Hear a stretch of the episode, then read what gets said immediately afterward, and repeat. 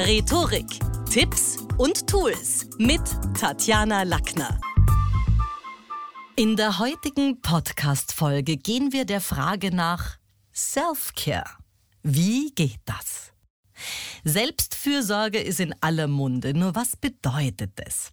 Ich habe in einer meiner letzten Clubhouse-Sessions genau zu diesem Thema einen Raum aufgemacht und das war ein Gewusel mit unterschiedlichen Ideen und Menschen, die gesagt haben, also die eine Hörerin hat gemeint, Self-Care isn't selfish, die andere hat schön einen Bogen gespannt von Eigenfürsorge, von Körper, Geist und Seele. Irgendwann hat einer eingebracht, und das fand ich sehr clever, schon auch drüber zu reden, wie ist das Management der eigenen Emotionen. Selfcare ist nicht mit Beauty-Tagen zu verwechseln oder mit einem Wellnessaufenthalt. Natürlich kann es auch hilfreich sein, wenn man den brüchigen Haarspitzen mal irgendwie mehr Aufmerksamkeit zukommen lässt oder widmet oder sich eine wohltuende Maske aufs Gesicht legt, weil wir eh ganz viel Social Jetlag auch haben und das unsere Haut trocken macht. Aber vielleicht ist es nicht unbedingt der Kurztrip in die Therme nach einer stressigen Arbeitswoche, sondern Selfcare hat viel mehr mit unserem inneren Management der Emotionen zu tun.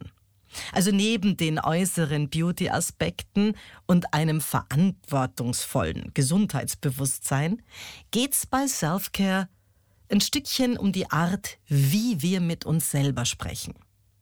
Also schaffst du es zum Beispiel, dir in angespannten Zeiten Trost zuzusprechen? Kannst du dich nach Fehlschlägen auch selber wieder motivieren und aufbauen? Wann hat dich deine innere Stimme das letzte Mal vor einer unklugen Entscheidung gewarnt?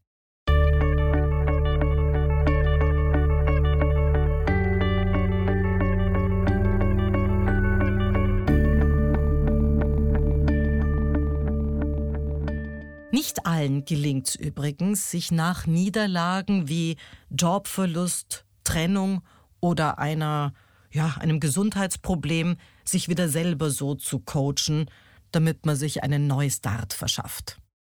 Es hat immer was zu tun mit definieren und reflektieren. Und da hat Sokrates recht. Er hat mal gesagt, der Beginn der Weisheit ist die Definition der Begriffe. Und für optimales Self-Coaching ist immer Selbstreflexion klare Voraussetzung. Und da habe ich dir so ein paar Fragen zusammengeschrieben, die bei dir losgehen könnten, um mal zu schauen, wie bist denn du da aufgestellt? Kennst du die inneren Glaubenssätze? Kannst du die benennen, mit denen du dich gelegentlich selber klein hältst? Bist du finanziell ausreichend abgesichert? Also mehr Geld vertragen wir alle, aber bist du finanziell gesund im Sinne von ausreichend abgesichert? Wie lassen sich Arbeit und deine innere Uhr am besten synchronisieren? Wie sieht dein Pausenmanagement aus? Vielleicht übrigens auch mal deine Atempausen. Einatmen, ausatmen. In welchen Bereichen des Lebens bräuchtest du mehr Hygiene? Und zwar jetzt durchaus auch im übertriebenen Sinn. Also möglicherweise auch im Wohnbereich, aber auch in der Beziehung, in irgendeiner Verbindung zu anderen. Wo bräuchte es da mehr auch Psychosauberkeit? Hast du je ergründet, was dir richtig gut tut?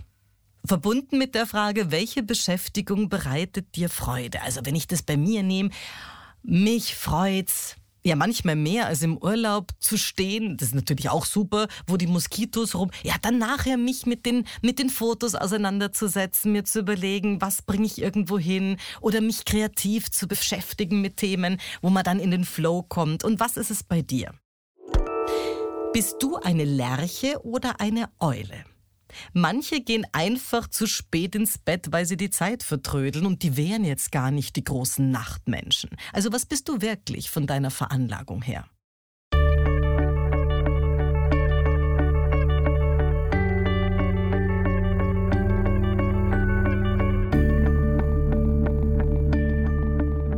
Da hat äh, Jean Girardot in dem Zusammenhang auch was gesagt, was ganz gut zu unserem Thema der inneren Kommunikation passt.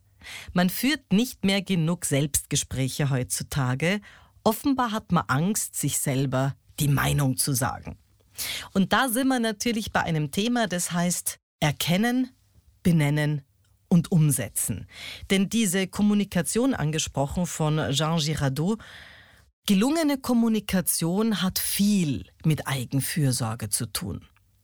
Manchmal sollten auch andere schlicht um Hilfe bitten. Denn wenn wir nichts sagen, also niemand kann deine Gedanken lesen. Und wieder ein anderes Mal ist es wichtig, klare Grenzen zu formulieren, selbst den liebenden Menschen gegenüber, die es doch nur gut mit uns meinen. Durch verständliche Worte zugewandtes Verhalten, aber auch klar zu machen, wo hier ungriffiges Verhalten da ist, wo du dich selber vielleicht bewahren willst. Da braucht es dann manchmal auch nur ein klares Nein, bitte nicht.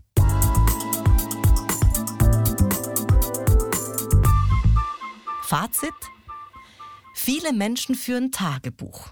Ich empfehle seit Jahrzehnten ein Audio Diary am Smartphone als Blick nach innen zum Journaling anzulegen. Denn es zwingt uns durch kurze Aufnahmen den eigenen Prozess Revue passieren zu lassen und anstehende Veränderungen auch selber zu formulieren. Daran liegt es nämlich manchmal. Was brauche ich denn? Jeder kann diese Nachrichten aufnehmen und nach Wunsch übrigens auch versperren, also falls das eine Sorge ist. Voice Memos sind der dokumentierte Beginn von Heilung, weil wir hören können, wodurch wir uns tatsächlich entwickelt haben. Und die New York Times hat recht.